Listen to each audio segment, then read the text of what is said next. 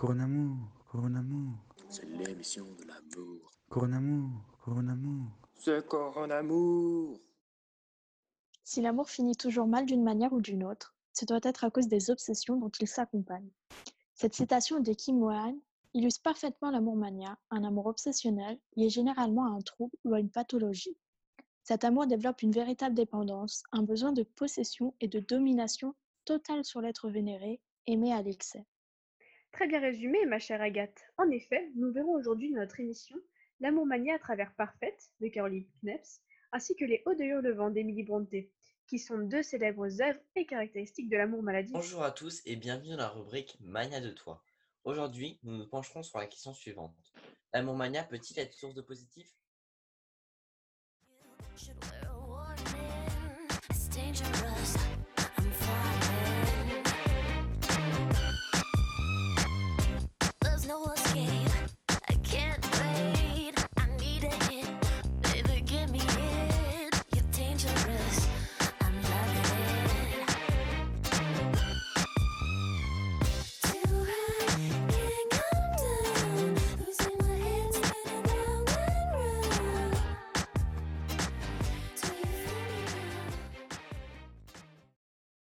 Quoi de mieux que cet extrait pour nous plonger au cœur de l'amour mania? L'amour n'est finalement pas toujours aussi merveilleux que dans les films de Walt Disney. L'amour peut être maladif, toxique, dévorer le cœur et le corps de celui qui est frappé par sa flèche. L'amour mania peut dévorer celui qui en est victime, mais bien aussi celui qui en serait le destinataire. Cette représentation de l'amour, très présente dans l'Antiquité, je pense notamment à Mira ou encore à la pauvre Phèdre, est cet amour qui inquiète, qui trouble, dont on ne souhaiterait jamais être la victime. Un amour complexe, plein de contradictions. En roman plutôt récent, vous avez été très nombreux à nous conseiller Parfaite de Caroline Kieps, qui inspira d'ailleurs la série You, qui a connu un grand succès. Dans cette histoire, un libraire nommé Joe développe une obsession amoureuse pour une jeune femme, Beck, qui ne cessera de suivre et dont il connaît tout, tandis que cette dernière ignore sa personnalité et ses intentions. Le roman est empli de rebondissements et on est tout de suite pris par cette histoire, dont le suspense n'en finit pas. La manière d'écrire de Caroline Kneps met bien en avant les sentiments obsessionnels de Joe, ce qui nous permet de les comprendre et d'en suivre l'évolution en discernant de mieux en mieux ses émotions. Dans un ton un peu plus classique, nous avons dégoté pour vous Les Hauts de Hurlevent d'Emily Brontë, classique mais indémodable. On y retrouve Heathcliff, un enfant adopté par la famille Earnshaw. Considéré comme un bohémien par toute sa famille, hormis la petite Catherine qui le prend comme compagnon, ce dernier développe une passion extrême pour son unique ami. Passion qui vient d'ailleurs du latin patio, qui signifie souffrance. Assez paradoxal, vous ne trouvez pas? Ah ah, je suis bien de cet avis. La passion représente bien le paradoxe de l'amour en général, mais va totalement dans le sens de l'amour mania. Le débat avant de nous en faire une idée. Je disais donc que cette folle passion est cette fois-ci réciproque. Cependant, jaloux de l'amitié entre Edgar Linton et Catherine ainsi qu'avilie par Hadley, le frère de Cathy, il en devient cruel. Tandis que cette dernière essaye de le sauver par son union avec Linton, Heathcliff, lui, enchaîne les ennemis. Vous en dites trop, laissez donc le plaisir à nos auditeurs de découvrir le livre par eux-mêmes. Mais vous avez parfaitement résumé le mal et le désir de possession qui anime Heath- Heathcliff. Son désir de possession est tel qu'il est prêt à détruire l'être aimé. Malgré cet amour dévorant, comme lecteur, on ne peut s'empêcher quelque part de fasciner, d'être fasciné par ce sentiment. Alors, qu'en pensez-vous? Je laisse à présent la parole à Annabelle Fautra, célèbre anim- animatrice de cette émission. Dites-nous tout, Annabelle. Rê- Rêveriez-vous de connaître une passion amoureuse aussi puissante, quitte à vous brûler les ailes? Voyons Geoffrey, qui ne le rêverait pas, quelque part? Mais peut-être idéalisons-nous ce sentiment. Heathcliff comme Joe paraissent des êtres trop intenses à mon goût? J'aimerais plutôt connaître l'avis des spécialistes avant de me prononcer. J'en profite donc pour adresser la parole à Johan Elias, femme psychologue, ainsi qu'à Chiara Pesantir aussi, grande romancière en devenir. Merci de m'accueillir pour votre émission. Bien bonjour. La question que nous nous posons tous au plus profond de nous-mêmes depuis le début de l'émission, l'amour mania est-il, oui ou non, un amour bien recommandable? Monsieur Elias, à vous l'honneur. Selon moi, l'amour mania n'est que source de problèmes.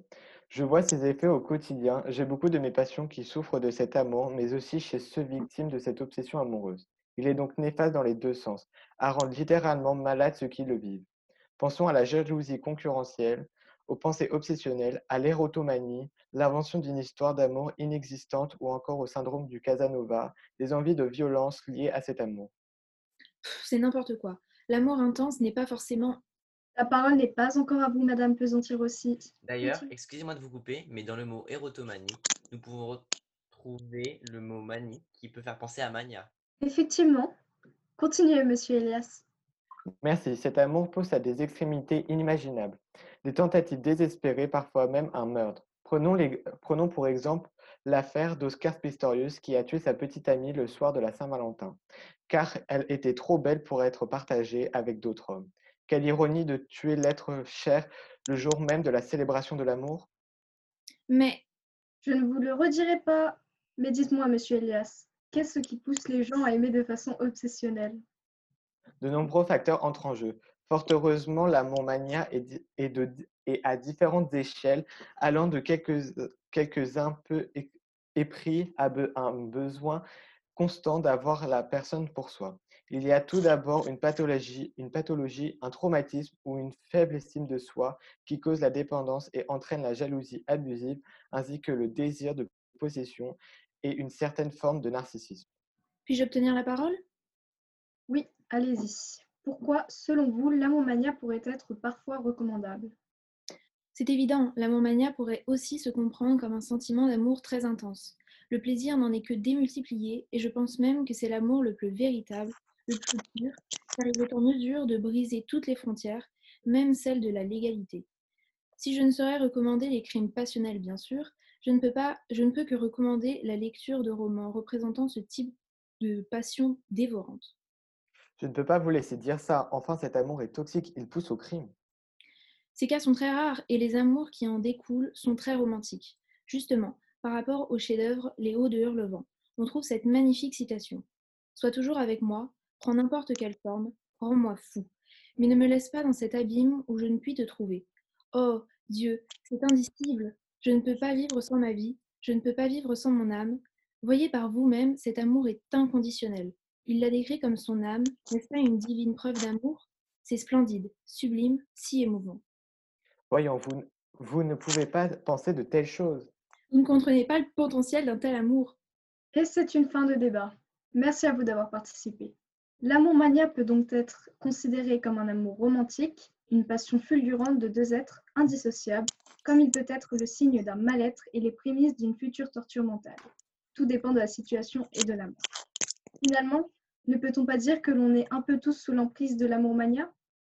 Nous vous laissons sur ces belles paroles et vous disons à très bientôt pour une prochaine émission. C'était Mania de toi, à la vie, à l'amour. Au revoir Au revoir. revoir.